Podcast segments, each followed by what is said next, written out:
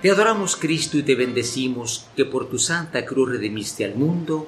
Hermanos, busquemos a Cristo, luz verdadera, para ver bien quiénes somos y a dónde vamos.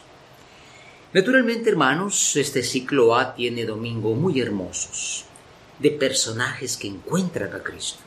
El domingo pasado era la samaritana, hoy es el ciego de nacimiento, aquel hombre que no puede ver inclusive desde que ha nacido, y que de pronto es curado por el Señor.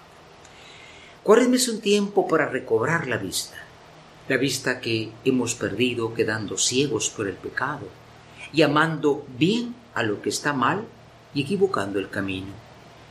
Es un drama porque a veces queremos ser ciegos que guían a otros ciegos. Este domingo es importantísimo. El domingo pasado se ofrecía agua viva, ahora se ofrece luz verdadera. Qué importante porque en la elección de David que encontramos en este domingo, Dios eh, le dice a Samuel, mira, no te fijes en lo externo, porque habían candidatos para ser reyes de Israel, pues altos, hermosos, fuertes. Dios escoge a un pequeño joven y le dice, este es. La vida cristiana puede muchas veces equivocarse buscando las apariencias, fijándose en las apariencias, ¿no? La luz que necesitamos es para ver dónde está el bien, ver de verdad. Por eso dice el Salmo, el Señor es mi pastor, nada me falta. Aunque pase por un valle oscuro, aunque no atine mucho, Dios está conmigo y me da seguridad. Y lo hermoso que dice Pablo en la carta a los Efesios, nosotros éramos oscuridad, pero ahora estamos en la luz. Debíamos de vivir como hijos de la luz.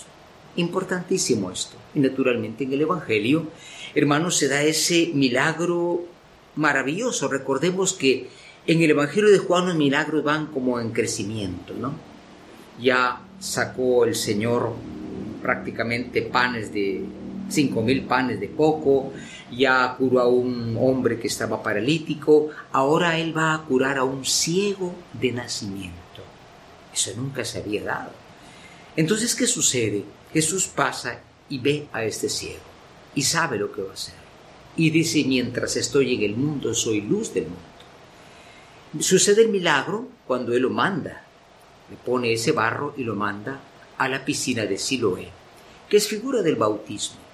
Nosotros en el bautismo fuimos iluminados. De hecho, se nos dio una vela. Antiguamente el bautismo se llamaba iluminación. Los iluminados somos los que tenemos ya un camino. Podemos ver dónde está la verdad que nos lleva a la vida.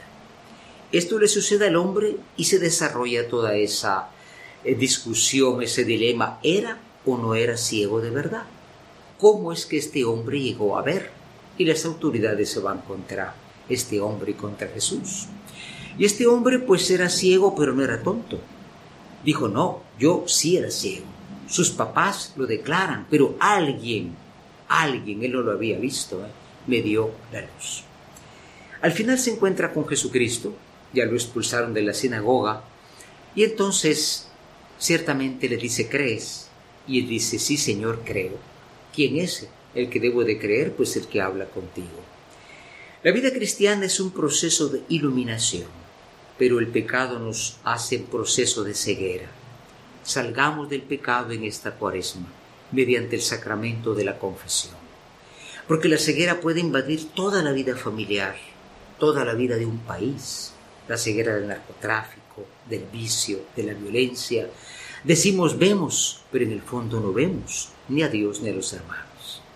Que esta iluminación sea posible por aquella que es Madre de la Luz, María Santísima, y que nosotros dejemos que Cristo ilumine lo oscuro que hay en nosotros con el mismo que es el que dice, soy la luz del mundo. Amén.